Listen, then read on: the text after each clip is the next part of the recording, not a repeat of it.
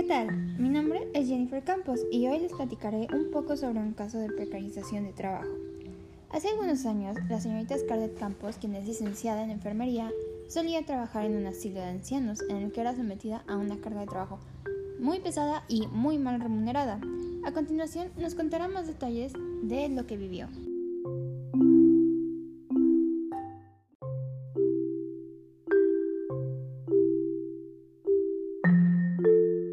Por favor, cuéntenos, señorita, ¿qué es lo que hacía en ese lugar?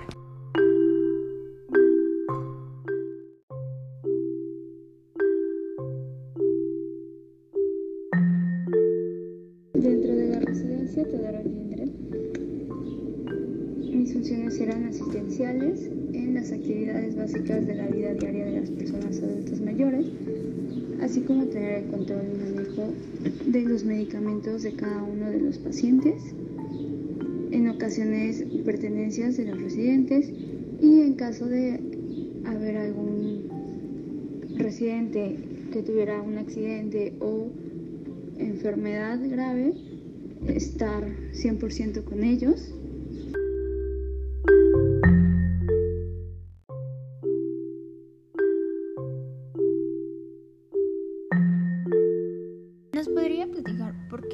Las condiciones en las que estaba trabajando?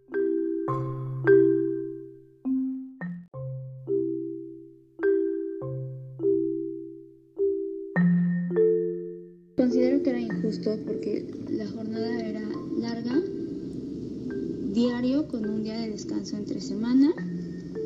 Los horarios eran de empezar a las 12 del, del mediodía, por lo que cortaba totalmente cualquier otro tipo de actividad que se pudiera llegar a tener. El sueldo era muy bajo.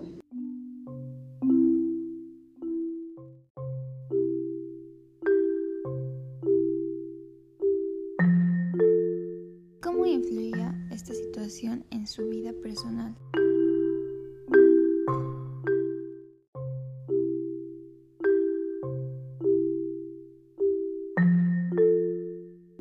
Afectaba en que realmente solo trabajaba. Fines de semana también estaba en el trabajo, ya no veía a mi familia, no podía compartir con, con nadie.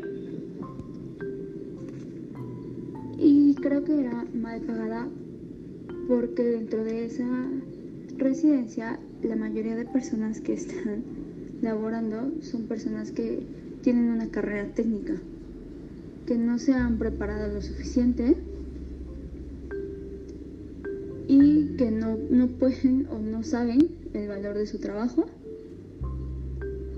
y no están en condiciones de exigir un aumento salarial porque no tienen el conocimiento para hacerlo.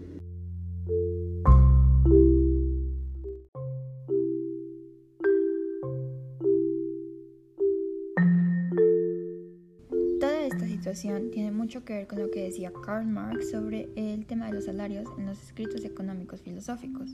El capitalista es quien determina el salario y otorga lo mínimo que es necesario para mantener a un obrero. En este caso, Scarlett me comentaba que su sueldo mensual era poco más de 4 mil pesos al mes.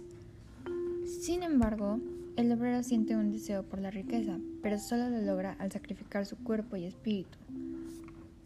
Y esto se relaciona porque pues era un trabajo sumamente demandante y como ya lo había mencionado es muy mal remunerado.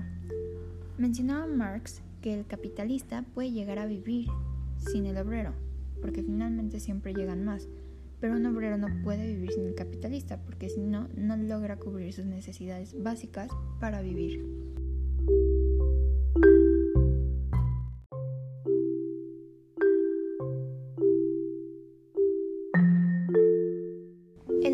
Ha sido degradado a la condición de una máquina, quien fácilmente puede tener competidores, haciendo así que los salarios bajen y dándole poca importancia a los obreros, pues finalmente, como lo mencioné previamente, siempre habrá obreros dispuestos a sacrificar todo de sí mismos por tener aunque sea poco, porque así creen que pueden vivir. Pero lamentablemente la realidad es que ellos están dejando de vivir por querer alcanzar un ideal que probablemente ni siquiera puedan tener cosa que podemos relacionar con lo que Scarlett nos comentaba sobre sus compañeros.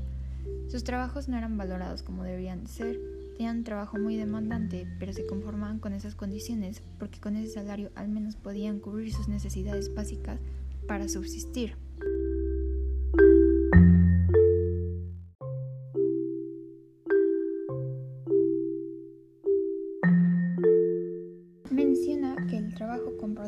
Dice que el capital es la suma de todo tu trabajo, pero que un obrero antes tiene que vender su humanidad.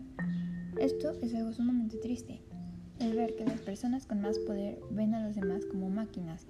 No se valora ni la persona ni el trabajo que se realiza y solamente se ve a la persona como una más, alguien que puede ser fácilmente reemplazable.